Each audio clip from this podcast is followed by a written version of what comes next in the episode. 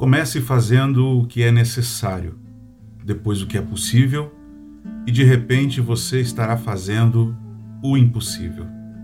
A frase é de Giovanni di Pietro di Bernardoni.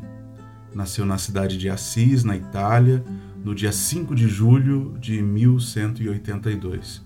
Filho de um rico comerciante, recebeu educação voltada para os negócios. Seu pai estava na França quando o filho nasceu. Na volta, rebatizou-o com o nome de Francesco, isto é, francês. Com 16 anos, participou da luta contra a nobreza feudal, foi aprisionado na cidade de Perugia, onde ficou um ano no cárcere.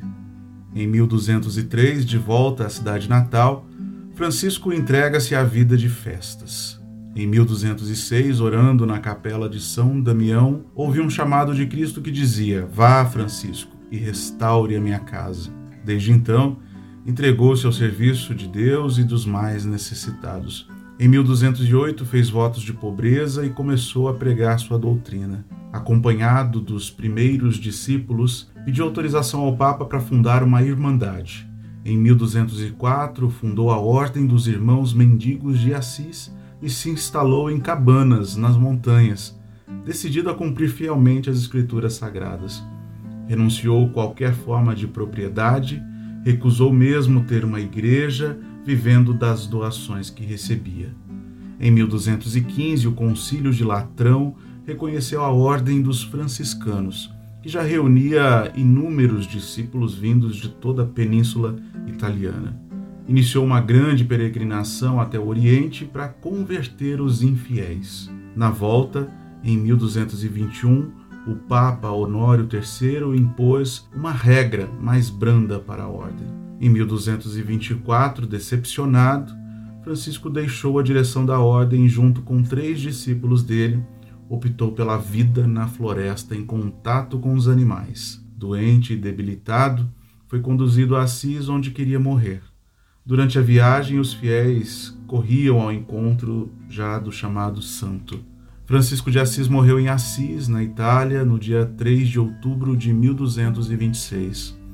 Dois anos depois de sua morte, foi canonizado em tempos de tanta destruição da natureza, com queimadas, desmatamentos, falta de política de governos e descaso de empresas com o meio ambiente.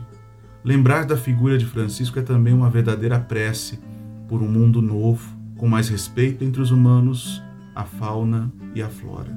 A vida simples e humilde de Francisco, assim como seu amor pela natureza, foi eternizado num poema oração que todos já conhecem, mas que divido com vocês em forma de verdadeira prece neste domingo. Senhor, fazei de mim um instrumento da vossa paz. Onde há ódio, que eu leve o amor. Onde há ofensa, que eu leve o perdão Onde há discórdia, que eu leve a união. Onde há dúvida, que eu leve a fé. Onde há erro, que eu leve a verdade. Onde há desespero, que eu leve a esperança. Onde há tristeza, que eu leve a alegria. Onde há trevas, que eu leve a luz.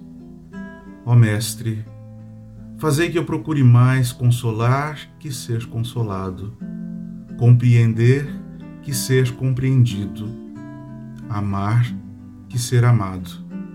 Pois é dando que se recebe, é perdoando que se é perdoado, e é morrendo que se vive para a vida eterna.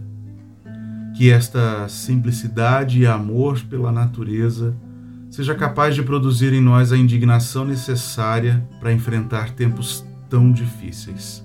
Um grande abraço e até a próxima. Um bom domingo.